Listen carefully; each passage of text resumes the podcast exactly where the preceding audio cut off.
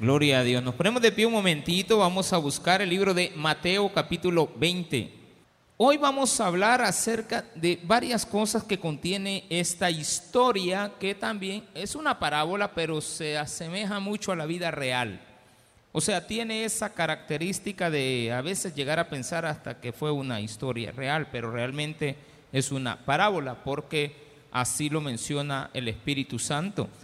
Dice, porque el reino de los cielos es semejante a un hombre, padre de familia, que salió por la mañana a contratar obreros para su viña. Y habiendo convenido con los obreros en un denario al día, los envió a su viña. Saliendo cerca de la hora tercera del día, vio a otros que estaban en la plaza desocupados y les dijo, id también vosotros a mi viña y os daré lo que sea justo. Y ellos fueron. Salió otra vez cerca de las horas sexta y novena e hizo lo mismo. Y saliendo cerca de la hora undécima, halló a otros que estaban desocupados y le dijo, ¿por qué estáis aquí todo el día desocupados? Le dijeron, porque nadie nos ha contratado. Él les dijo, y también vosotros a la viña y recibiréis lo que sea justo.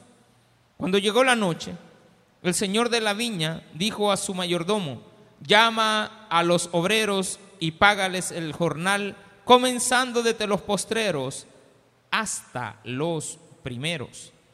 Y al venir, los que habían ido cerca de la hora undécima, recibieron cada uno un denario.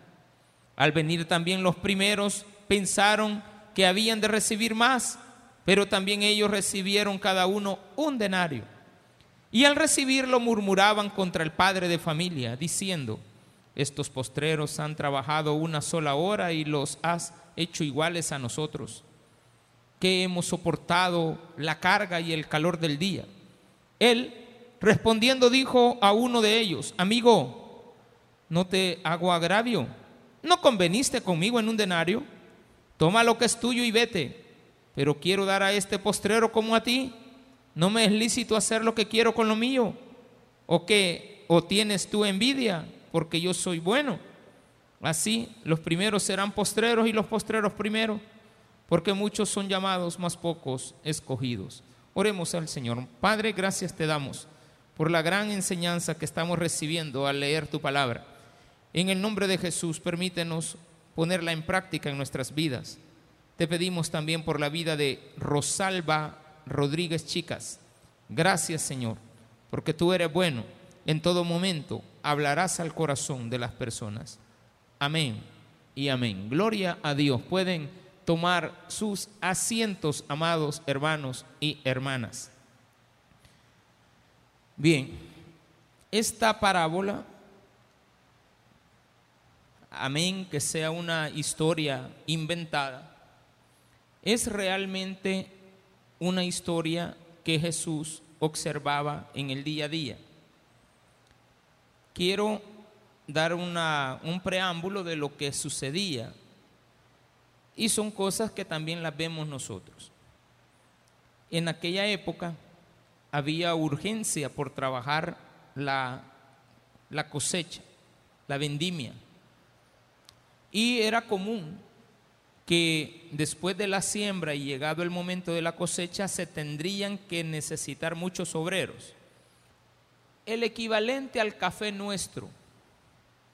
O también el equivalente a ir a la plaza. En aquel entonces se iba a la plaza y ahí habían no vagos, habían personas obreras, pero que urgían de un trabajo.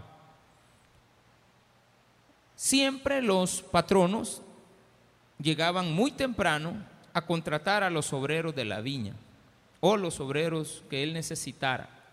Como cuando usted va al Parque Libertad y va a contratar a los que trabajan haciendo trabajos de fontanería y pasa viendo a la Yajaira por ahí, ¿de acuerdo? Se queda hasta las 5 de la tarde y les pregunta, ¿qué estáis haciendo vosotros, araganes, que no han querido trabajar por estar acá? No, Usted llega muy temprano y los contrata y se va con ellos.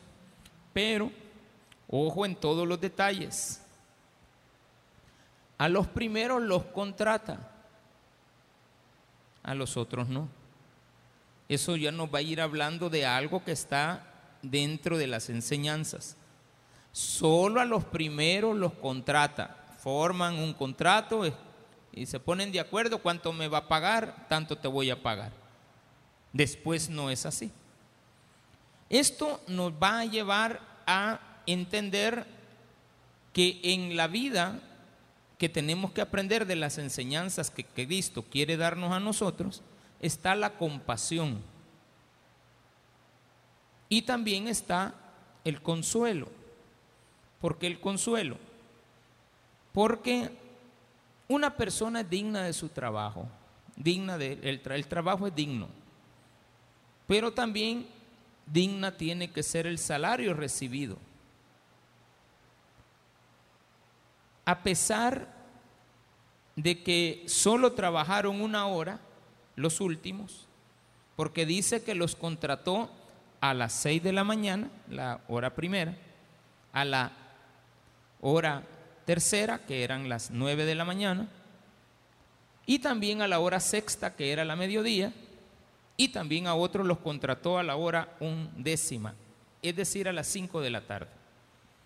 Como el día se contaba de las seis de la mañana a las seis de la tarde, y la noche era de las seis de la tarde a, la, a las seis de la mañana. Entonces las horas comenzaban no como nosotros, qué raro que a la, cuando nos levantamos ya es tarde, hermano, ya son las seis. ¿De acuerdo? No, antes aparecía el sol y se contaban las horas, que es lo más lógico. Pero así es la vida, ya cambió todo eso. Entonces, a los primeros les dice que los va a contratar y a los otros solamente los ve y les pregunta que si están desocupados y les dice vayan a trabajar a mi viña. Porque son personas que necesitan llevar un alimento a la casa. En Jerusalén, en Israel, en el mundo antiguo, como hoy, hay dos clases sociales, la que tiene y la que no tiene.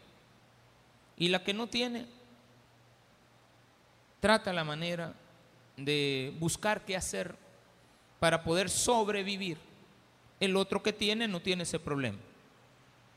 Pero Cristo nos está enseñando que Él no solamente va a dar trabajo, sino que va a cubrir la necesidad de la persona. Porque lo mínimo que se esperaba ganar día a día para sostener a la familia era un denario. El denario es el salario mínimo, lo que ahora una persona gana como salario mínimo, es decir, 12 dólares el día.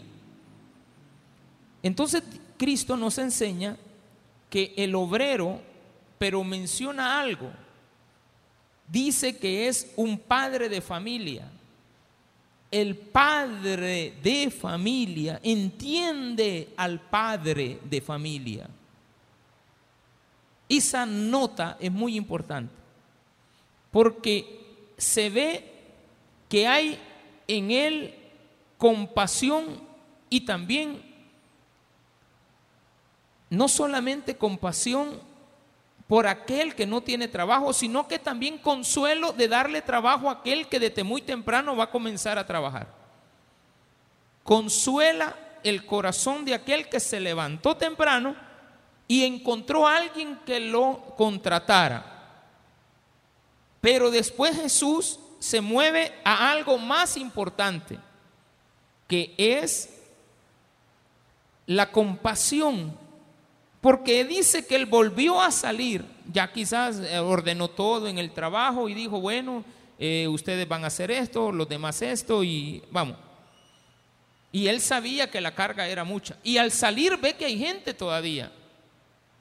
Y llega y le dice, muchachos, ¿qué ha pasado? Saliendo cerca de la hora tercera del día, vino a otros que estaban en la plaza desocupados. No vagando, desocupados. Son obreros, se sabe que ellos son obreros, que él necesita contratar, pero no les va a hablar de contrato. Simplemente les dice, vayan también a mi viña. Vayan, métanse a trabajar. No hablan de cuánto van a ganar. Eso es muy importante. Salió otra vez cerca de la hora sexta y novena e hizo lo mismo. Ya eran las tres de la tarde y vio que gente había desocupada y le dijo, vayan a mi viña. Pero ya solamente quedan tres horas de trabajo. Pero él le dice, vayan a mi viña. En este momento nadie sabe qué va a pasar con, el, con lo que se va a ganar. Porque aquí hay varias enseñanzas. Jesús no paga.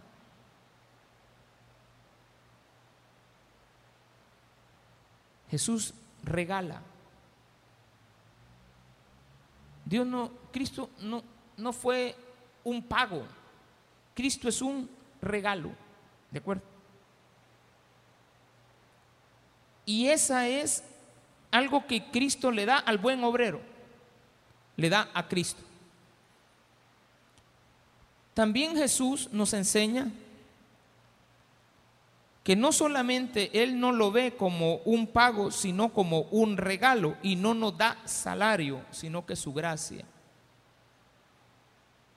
Que si bien es cierto en los primeros convino un, un trabajo, porque también dignifica. O sea, en esta parábola se habla acerca del derecho al trabajo, pero también el derecho a un salario, que no está relacionado en la mente de Cristo no está relacionado a las horas que trabajó, sino que está relacionado a cubrir su necesidad. Porque no hubiera sido una buena enseñanza si a los que llegaron a las 12 les hubiera dado medio denario y a los que llegaron a las 9 de la mañana les hubiera dado 75 centavos, por ponerlo así. O si lo quiere cambiar al lenguaje actual, si 12 dólares se ganan en 12 horas, porque eran horarios de 12 horas de trabajo, no era de 8 como ahora, esas son luchas que se vinieron dando en el tiempo y se han alcanzado para beneficio de la clase obrera. Lastimosamente hay algunos que se les da la mano y se agarran el codo y se agarran todo el día y no quieren trabajar y quieren cobrar de lo que no han trabajado. Antes eran 12 horas sin protesta. Ahora usted exige el 16 de septiembre. Aquí eh, lo han dado un día. Ya se acordará el otro año, lo están exigiendo. Así somos los obreros. Exigentes.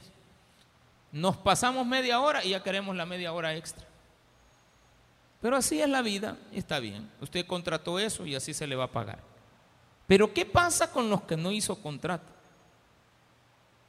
Jesús sabe que les tiene que dejar una enseñanza, que no les puede pagar a los de las 9 de la mañana 9 eh, dólares y que a los de las 12 de la mediodía les tiene que pagar 6 y que el que llegó de por último le tiene que pagar un dólar. ¿Sería eso algo que cumpla y supla la necesidad de un hombre que ha estado sin trabajo todo el día, esperando a que alguien lo contrate y al final del día ve que son las cinco y se va triste a casa sin el salario? ¿Y qué tal si ese hombre, después de haber pasado todo el día trabajando, hubiera aparecido con un dólar en la casa? A mí hasta me da, me traba la, hasta me ponen llorosos los ojos de pensar que a una persona la podemos mandar así, siendo un obrero. Hermanos, los obreros son un regalo de Dios, pero también los obreros tienen que comprender que hay patronos que Dios ha mandado. Todos somos obreros. Y tenemos que ser dignos de un salario. Entonces Jesús está diciéndole a los demás no los voy a contratar porque no les puedo hacer contrato. No podemos esas imágenes que vemos con toda sinceridad, a mí también me duele ver todo lo que hace años estuvo mencionando de los obreros de los supermercados, los vigilantes de hoy en día. Que, es una tristeza, hermano. Ver a vigilantes que tienen en un supermercado ahí en el centro de San Salvador, en una, en una torre que está como a 7 metros de altura y en los 7 metros de altura, en un sol que estando abajo uno no lo soporta y anda buscando una sombra. Y a estas personas es cierto, les ponen un techo, pero un techo de un metro, que un medio metro de distancia desde su cabeza al techo. Y tienen que estar durante muchas horas soportando ese lugar.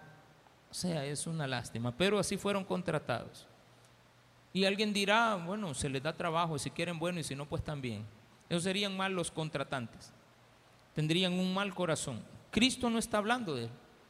Está hablando de un hombre de familia, padre de familia, que nos va a dar dos grandes enseñanzas. La enseñanza que va como advertencia a los discípulos y la otra enseñanza que está dirigida como advertencia al pueblo. Porque realmente lo que Cristo quiere darnos es una enseñanza. Y esto es una parábola. Está enseñando por medio de parábolas. Y dice también esto. Le dijeron porque nadie nos ha contratado a los últimos. Le dice, y recibiréis lo justo. Ellos se pusieron a pensar, lo justo es, ay, al menos alcancé para un dólar para las tortillas. Y ellos han de haber estado pensando, bueno, cuando nos manden a pagar, por lo menos llevo un dólar. Pero no fue así. Cuando llegó la noche, el señor de la viña dijo a su mayordomo, llama a los obreros y págales el jornal, pero quiero que comiences con los últimos, porque ellos van a ser primero. Y llega así hasta los primeros. ¿Anotaste ahí quienes vinieron a las seis? Sí, los que vinieron a las nueve, a las doce y a las cinco de la tarde. Y al venir los que habían ido cerca de la hora undécima, recibieron cada uno un denario. Ay, los demás estaban, este, este, hombre es bueno. Si a estos que acaban de venir les acaba de dar un denario, a nosotros cuánto nos va a dar. Y ustedes de aquellos que está trabajando en el horario nocturno y usted está pensando no en el pan que está cocinando como hornero, sino que usted está pensando que la nocturnidad vale más. Y que en la nocturnidad se pagan siete horas, porque todo eso sabemos los obreros. Siete horas, entré a las seis, siete, ocho, nueve, diez, once, doce, una. A la una termina mi jornada, entonces tengo dos, tres, cuatro, cinco, seis, cinco horas extras. Y las horas extras de la noche son más caras que las de la mañana. Uno así piensa. Yo así pensaba. Estaba horneando y estaba pensando. Estaba horneando, sacando las latas y sacándolas y metiendo el pan de caja y sacando la semita y sacando todo. Y en mi mente estaba aquí. ¿Y cuánto ganaba? En aquel entonces ganaba 11 colones. Colones, no dólares. 11 colones y yo decía 11. Bueno, entonces voy a ganar tanto. Y por estar pensando eso se me quemaba el pan, hermano. Y se me olvidaba. Y esto que yo era el jefe. Y se me quemaba. Y, yo, después a raspar, hermano. Porque la empresa no me perdonaba. Se me quemaba el pan, véndalo usted, cómpremelo y me lo vende. Y lo vende. O sea, me tocaba que comprar lo que se me dañaba. Y después tenía que venderlo y haciéndole, y era una burla de todos aquellos que nos quemaban. Medio oíamos el olor y la gente salía, ¿vas a vender pan? Sí, bueno, que me va a tocar. Pues. ¿Y para dónde me voy a hacer? Por bruto, por estar pensando en lo que no debo estar pensando. El obrero tiende a estar pensando en lo que gana el vecino. ¿Cuánto te pagan? ¿Cuánto gana el jefe? ¿Cuánto gana el de la par? ¿Cuánto ganan en la otra empresa? Ya tenés trabajo, te contrataron y estás pensando cuánto gana el de la maquila de enfrente. Está bien, tú quieres mejorar tus condiciones porque ahí te explotan, pues eres libre, si Dios te permite encontrar una nueva oportunidad, porque tampoco estoy de acuerdo en la explotación. ¿Por qué? Porque así como dice aquí, padre de familia, pues yo también he sido padre y también he sido obrero y también conozco de esto. O sea, lo he vivido. Y eso me, me permite ubicarme en alguna de estas posiciones. Que a veces a ti te contratan al final del año, pero siempre te dan aguinaldo. Porque el jefe, el dueño, es bueno. Y después andamos hablando de él. Aquí viene también otra situación, las advertencias. Ya hablamos de la generosidad de Dios, hemos hablado de la compasión de Dios, porque Él es generoso, puede pagar lo que Él quiere. Ya hablamos de la compasión de Dios, a ver que la gente no tiene trabajo, del consuelo de Dios al darle trabajo a los primeros, para que llevaran el sustento a sus casas y estuvieran seguros que ya tuvieron trabajo pero después ven llegar a los otros y creen, bueno, que sigan trabajando. Y los que llegan primero, por lo general, quieren que los que van llegando de por último paguen el derecho de piso, que es una famosa frase que hay en los trabajos. Un día me reclutaron. Bueno, cuatro veces me reclutaron. La última, gracias a Dios, yo estaba casado y entonces como ya iba a ser padre de familia, llegó mi esposa bien embarazada a la Bartolina y entonces digo, y este, y este bicho, mira, y tiene a su hijo, no, es mi marido. Este, y este niño, sí, ya voy a ya, ya, ya vas a hacer, pues sí, sí, mi. Bueno, digo, pues que vaya, digo, está bien. Había llegado un primo ahí de mi esposa a intervenir, a hablar primero. Yo nunca quise ser soldado, hermano. No, yo le huía porque en la época de la guerra no es como ahora, pues siempre, también es crítico. Pero en la época de la guerra, todos los jóvenes iban a la guerra a morir. O sea, era, no había trabajo. Si te reclutaban, pues al menos tenía. Te iban a pagar y usted sabe que a los pobres soldados toda la vida los han explotado como... Usted no tiene ni la mínima idea cuánto gana un soldado. Un, soldado del ejército en la época de la guerra, si yo le digo que ganaba 11 colones, ellos ganaban como 3, 3 colones al día. Eran pobres, pero más pobres de lo que usted se imagina. Porque les descuentan todo. Y eso yo no, sé por qué. Les descuentan hasta la comida, les descuentan el uniforme, les descuentan el agua, les descuentan todo. Y, y habían gente que se quedaba con toda la plata. Porque todos los días se recibía dinero para la guerra. Todos los días millones de dólares. ¿A dónde iban a parar? A los bolsillos de los, de los terratenientes. Esas cosas a veces la gente no las comprende y dice, no, que sí, pero no, es la verdad. Eso es injusticia. Pero estamos hablando de un hombre, de un ser humano que necesita comida. Entonces, por sobre todas las cosas está no, el consuelo de dar un trabajo, sino que la compasión de Dios para resolverle el problema a la persona todos los días. No importa si llegó de por último. A veces he comparado esto en otra prédica para que se vea que no, no, podemos predicar lo mismo. Eh, que también esto lo he relacionado con el hecho de que el último que llegó pues tenía un poco más de, conocimiento teórico. Y pueda, puede esto aplicársele a aquel que llega de por último a traer los papeles, porque es el contador que él tiene, llega a traerlos y se le paga lo mismo por una hora de trabajo ganó lo mismo. Pero aquí, en la verdadera aplicación, no es el hecho de la profesión, es el hecho de la compasión de Dios, que nos da no un salario, porque si les hubiera dado un salario, les hubiera dado un dólar. Le dio un regalo. Pero aquí viene lo trágico de la historia. ¿Qué es lo trágico? que aquellos por los que se tuvo compasión por ser los primeros, sacaron a flote su envidia. Todo estaba bien.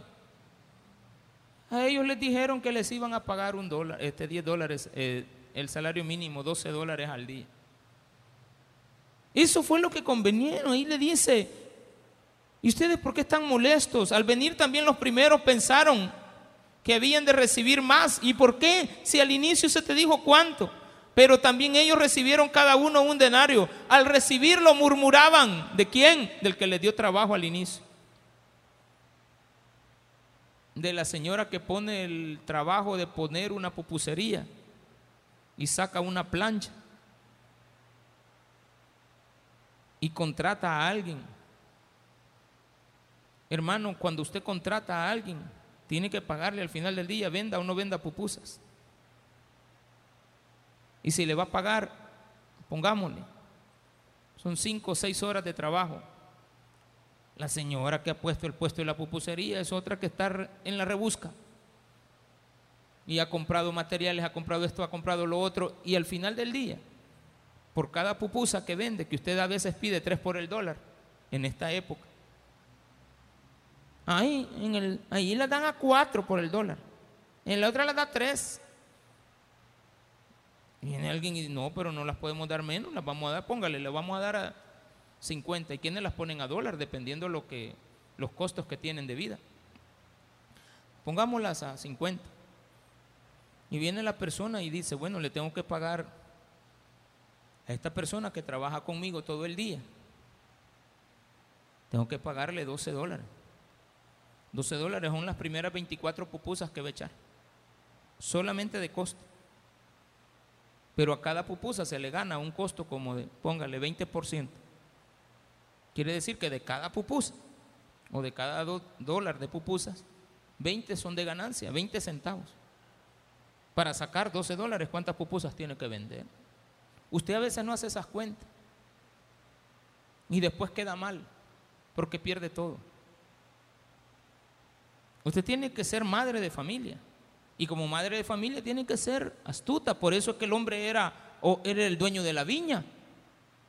Es que no era cualquiera el que tenía esta viña. Si hubieran sido los primeros que contrató, jamás hubieran tenido algo porque eran demasiado ambiciosos.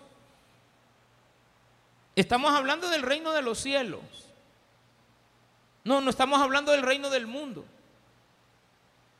El reino de los cielos es el semejante a un padre de familia que sale a contratar obreros para su viña. El reino de los cielos, no el reino de este mundo. El reino de este mundo es diferente. Entonces Cristo quiere llevarnos a la comprensión de que Él no te da un salario, te da un regalo. Y eso es importante. O sea, no te da trabajo, pues. Por la paga del trabajo, te da regalo. Lo, eh, dice la misma Biblia que hay mucho trabajo, pero son pocos los obreros. Porque los obreros que hay muchas veces son ambiciosos.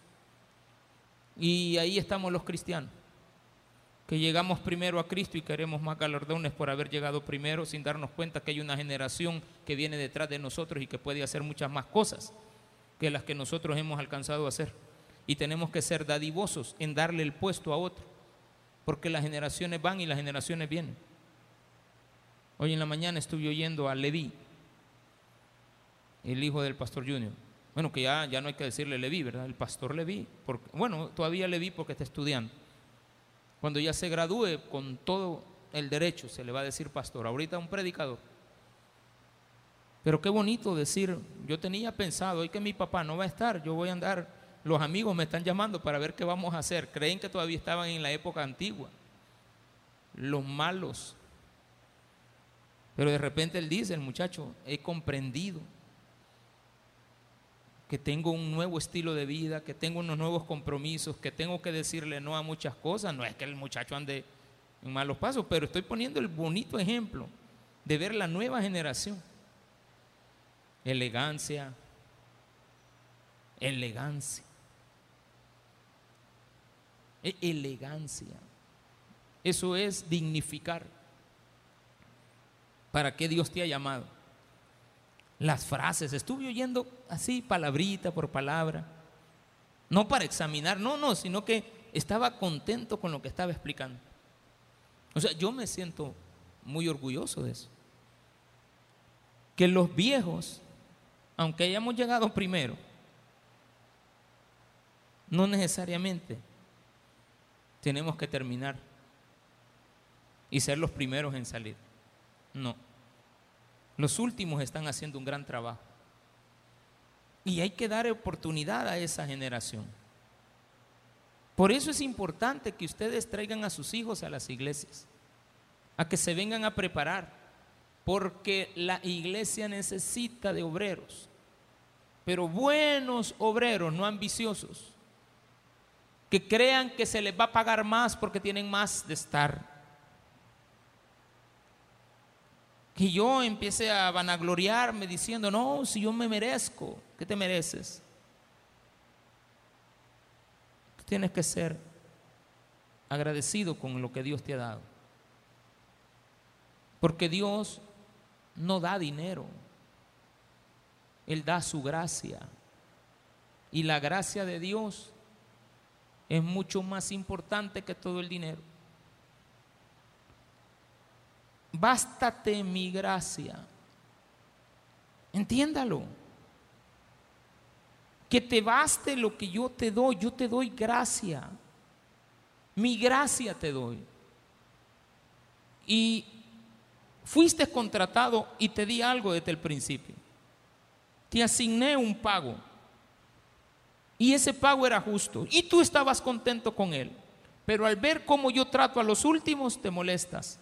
Ahí tenemos entonces también a los viejos cristianos, que porque creen que tienen años de estar acá, se merecen pleitesía. Terminando la idea de, del recluta, una vez me llevaron al, esa fue, no conocía todavía a mi esposa. Nunca se me olvidará. Jamás lo voy a, no sé por qué lo tengo más grabado la primera vez y la última que la segunda y la tercera.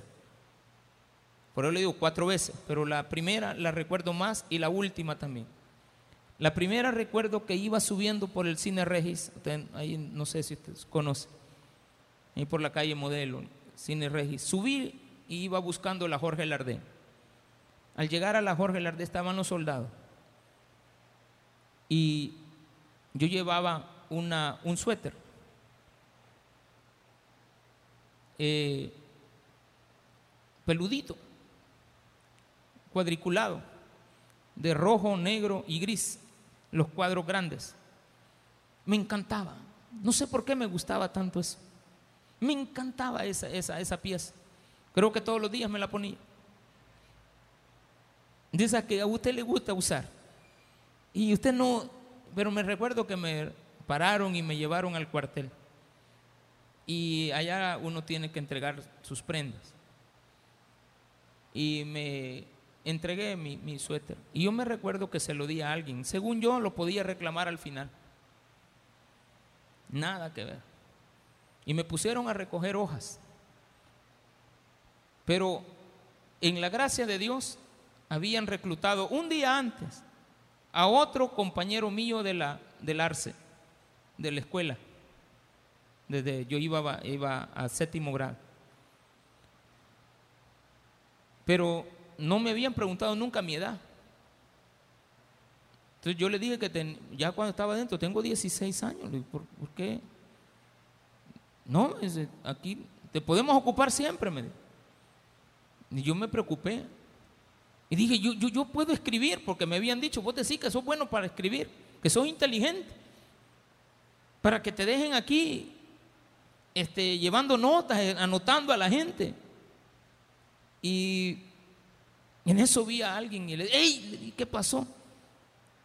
Y él me dijo esta frase, que él tenía más rango que yo, si yo lo había visto un día antes afuera. Es que yo vine primero, me dijo. Yo tengo derecho. Pero ¿sabes qué? Me dijo, mire qué cargo el que tiene. Ojalá que primero Dios sea un general ahora en este tiempo. Porque me dice, voy a interceder por vos. Como, supuestamente ya era sargento quizá. O sea, a mí me dijo recluta, recluta de, de primera línea. Quería que yo le rindiera pleitesía. A lo cual me sometí, pues, porque ¿para dónde me hago? Pues, o sea, yo no quiero estar ahí. Porque yo me imaginaba que yo no quería nunca ocupar un arma en mi vida. Gracias a Dios nunca he tocado ni un arma. a mí no me gustan las armas. Creo que si le siguen mandando tanques a, Ucrania, están diciéndole sigamos con la guerra. Y quieren seguir mandando tanques y quieren ir a provocar a, los chinos. Vamos a, pelear, hombre, usted saca las armas. Entonces me recuerdo que me dijo, yo soy más viejo, vine primero. Pero dije yo, bueno, habla por mí y fue a hablar. No, hombre, digo, el muchacho es, tranquilo, seco, todo. Quizás a ver qué dijo, miren, él no va a poder ni con el fusil, e, e, está todo calaverudo, no, no, ha comido ayer ni antier, algo así de haber dicho, pues. O sea, porque yo era pechistillo, ¿de acuerdo? Pero se quieto. Mire que usted cree que está todavía la camisa en el gancho. No, él es el que la anda puesta. A saber qué dijo, pero me soltaba. ¿Y cómo le hablaba yo a mi nana si ni estaba aquí? ¿Cómo le hablaba a mi tata ni había donde vivía? Bien difícil la situación. Cuando uno es un joven que quiere abrirse camino y, te encuentras con dificultades, pero encuentras a alguien que te da la oportunidad de volver y seguir tu camino. Pero hay gente envidiosa que se quedan en el mismo puesto. Y por eso no pasan de ahí. Porque son malos obreros. Porque son malos servidores. Ahora vamos a la enseñanza. ¿Qué tiene esto que ver con nosotros? Le dije, hay dos advertencias. La primera es a sus discípulos. Aprendan. Pedrito, cuando viniste? Ah, yo soy de los primeros. Porque Pedro es el que le acababa de preguntar, ¿verdad? ¿Y nosotros cuánto nos vas a pagar? Preguntó la semana pasada, ¿se acuerda? que la semana pasada, cuando Pedro lo vio, donde estoy, en el capítulo 20, en el 19 de la semana pasada, Pedrito le hizo una pregunta. Sus discípulos oyendo esto se asombraron, le dijeron, ¿quién pues podrá ser salvo? Jesús lo miró y le dijo, no hombre, esto no es imposible. Entonces Pedro respondió, le dijo, he aquí nosotros lo hemos dado todo y, le, y te hemos seguido. ¿Qué pues tendremos? Ay Dios, eso ahorita les voy a contestar. Porque Pedrito estaba reclamando puesto. Y a nosotros que venimos, de que te vendamos siguiendo desde hace tres años, ¿y nosotros qué vamos a tener de todo esto? Qué lástima es encontrar así cristiano. Jesús no fue ofensivo porque era su discípulo. Le habló con amor, como lo vimos la semana pasada. Pero aquí Cristo nos está llevando al mensaje a los judíos, que ellos creen que porque fueron los primeros en ser el pueblo escogido, tienen más derechos sobre nosotros. Y los judíos miraban a todos los gentiles como una basura, como una escoria, que no valía nada. Los gentiles eran traídos al, al mundo, decían los judíos de aquella época, para ser leña del infierno, imagínense lo que nosotros valíamos. Yo no sé si usted fue a estudiar hace años, pero en las escuelas de ahora no sé. Pero en los de hace años nos enseñaban a que leyéramos muchas obras teatrales o obras de la, de la Odisea y todas esas, y teníamos que leerlas y hacer nosotros nuestros propios ensayos. Y habían entre ellas las, las novelas de Shakespeare. Entre ellas estaba la historia de Otelo, Otelo de Venecia, antes de Hamlet. Y Otelo, pues, es una historia muy dramática, donde las puertas se le cierran. Se le cierran porque es engañado por sus propios celos. Y sin darse cuenta, mata al amor de su vida. Otelo era un moro de aquella época, entonces nadie los quiere a los moros.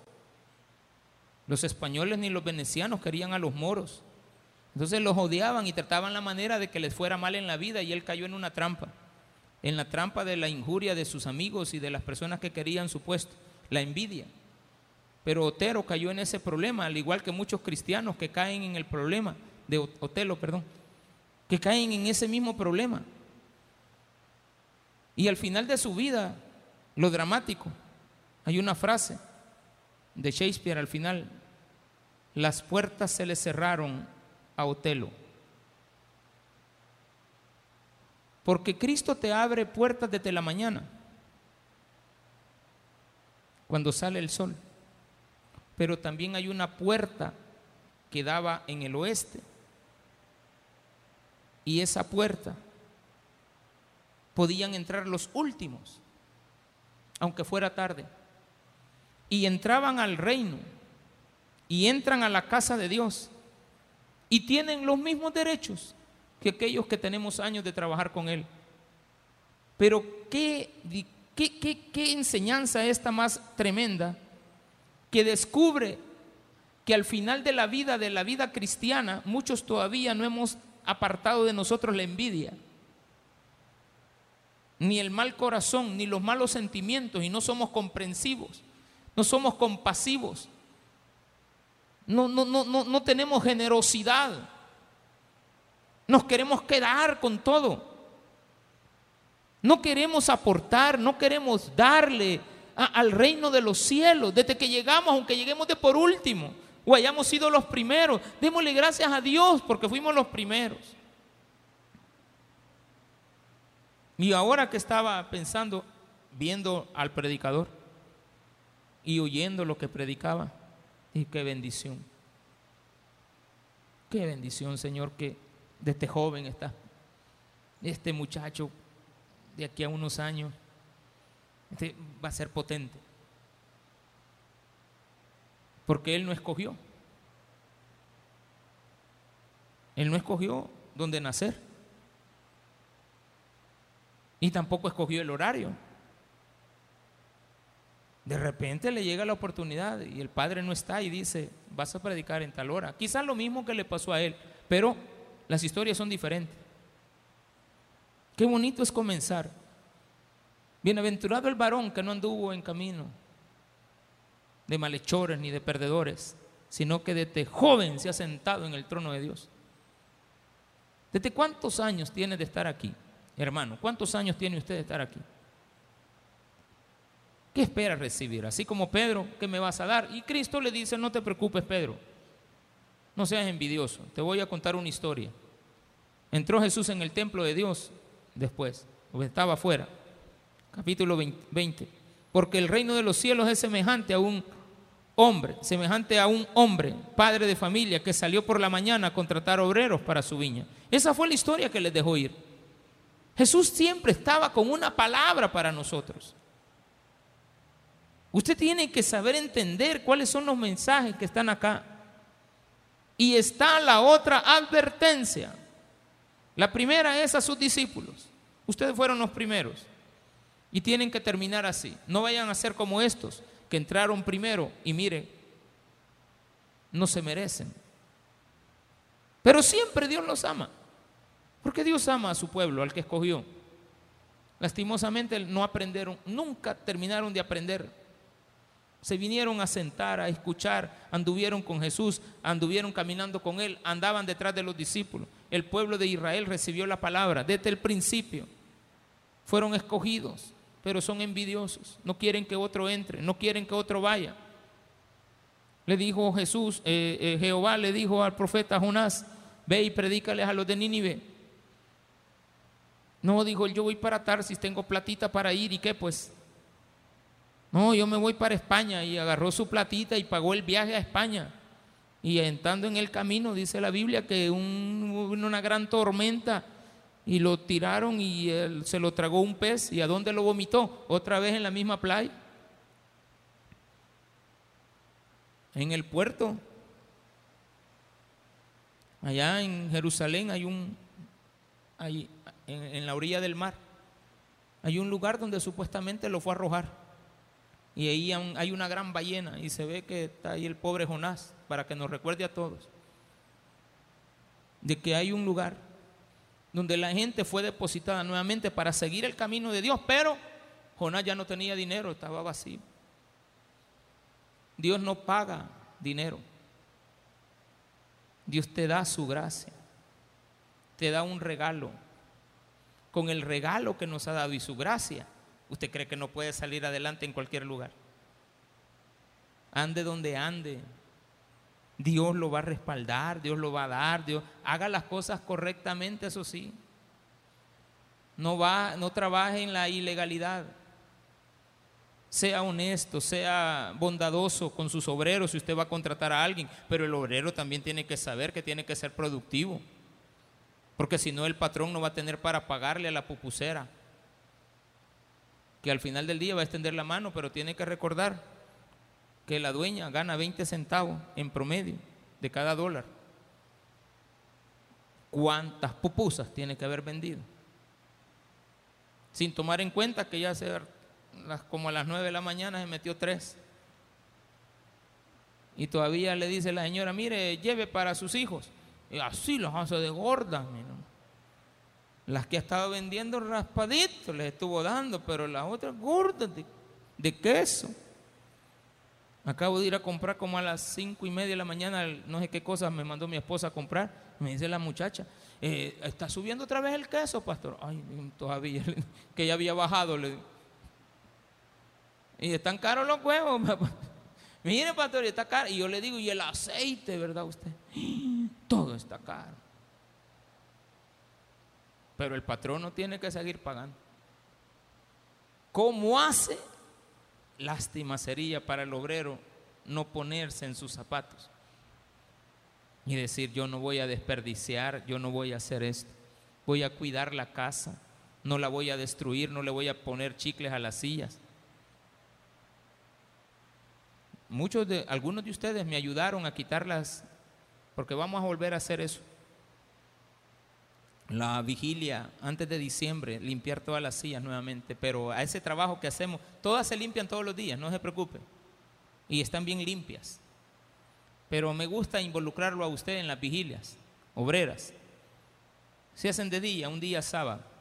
Ya vamos a buscar la fecha para venir a lavar todo antes de pintar a lavar, a restregar, pero tiene que haber agua, yo tengo que prepararme con las cosas, como, como el patrón, por decirlo así, de la, de la casa.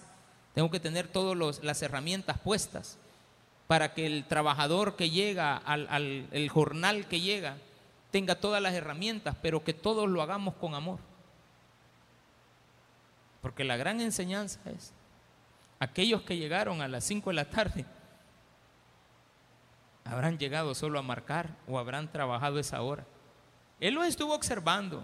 Dijo, estos obreros no pueden llevar un poco a su casa, tienen que llevar todo el dinero de lo que ganan porque no es el tiempo de trabajo, es la necesidad que tienen para cubrir sus necesidades, valga la redundancia, las necesidades de sus hogares. A uno le da tristeza cuando ve que en el mundo hay injusticias. Ayer estábamos con mi esposa viendo un programa, le digo, ya llegó tardecito, yo me fui un poquito más temprano y me puse a ver cuando descansé un poco este el lugar más caliente del mundo, el lugar más helado del mundo y apareció una que decía el lugar más pobre del mundo. El país más pobre, Burundi. No, hombre, hermano. Y, y al principio yo creí que era un pueblo musulmán, porque la mayoría de tierras de estos lugares son musulmanes. Pero no, Burundi, el 94% de su población es cristiana. Pero es el país más pobre del mundo. Y no son pobres porque ellos quieran ser pobres. Dice un anciano, hace años vinieron los belgas y nos traían, dice él, mire, mire, mire qué bonito. Pero tú odias a los belgas y a los franceses porque eso de la, de la monarquía, eso es una falacia. Realmente lo es. Si no, pregúntele, mi hija me dijo ayer otra tarea que le leyera de la Declaración de los Derechos Humanos. Ay, hermano, y hay que leer hasta de comenzó esto, en Francia. Y después hay que leer que los Bordones, Felipe de Bordón, no era lo que uno dice. Pues. Entonces eran eh, desastrosamente le quitaban las cosas a la gente. Entonces le preguntan a un miembro de esa comunidad que cuánto gana. Le dice 15 centavos el día. ¿Cuántos hijos tiene? seis. La mayoría, en promedio, las mujeres tienen, la mayoría, cinco hijos cada hogar. Y ganan 15 centavos el día de dólar en promedio. Las cosas, claro, la comida también es barata, pero ¿qué comen? Entonces, viendo la situación, y cuando ya dieron la estadística de las cosas buenas que hay ahí, aparece el relator de la historia y dice, lo bueno de Burundi, no podemos decir que todo es malo, lo bueno son agrícolas.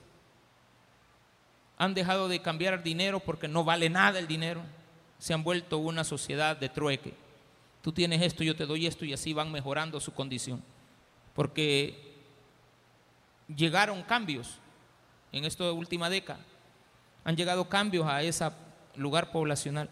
Pero lo que me llamó la atención para terminar es que llegó, le llegan a preguntar a una persona que qué que, qué hacen. Bueno, digo, vamos a la iglesia.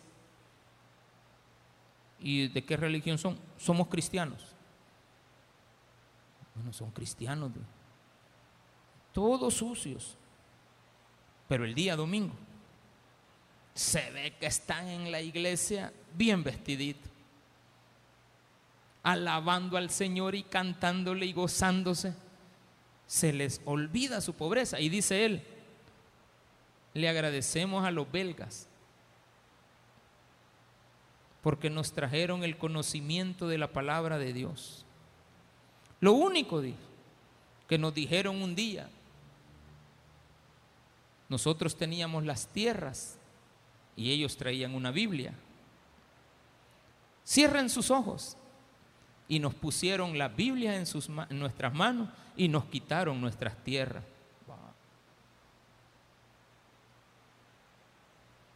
Por eso desde esa época perdimos todas nuestras tierras, pero tenemos la palabra de Dios.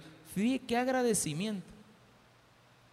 ¿Ustedes odian? No porque este libro dice que no hay que odiar.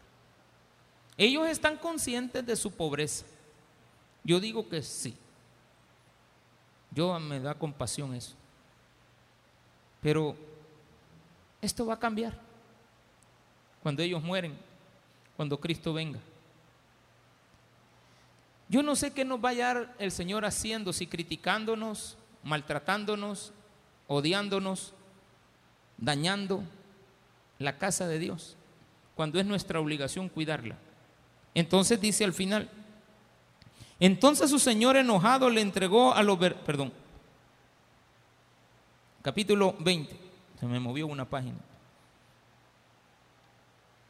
Diciendo el versículo 12, estos postreros han trabajado una sola hora y los has hecho iguales. Él respondiendo le dijo a uno de ellos, amigo, no te he hecho agravio ¿No conveniste conmigo en un denario? Toma lo que es tuyo y vete. Pero quiero dar a este postrero como a ti. ¿No me es lícito hacer lo que quiero con lo mío? ¿O tienes tu envidia? Porque yo soy bueno. Así los primeros serán postreros y los postreros primeros.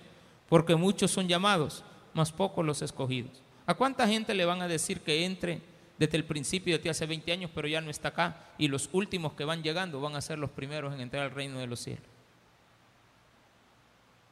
¿Cuántos entramos hace 20 años? Pasamos por un colegio de teología, llegamos a tener una iglesia, pero perdimos todo en la vida. Por las envidias, por quitarle al Señor, por quererle cobrar un salario al Señor, porque Él nos podía pagar con dinero y no es con dinero que paga. Dios da un regalo para toda la vida y su gracia para que te acompañe. Démele un fuerte aplauso al Señor.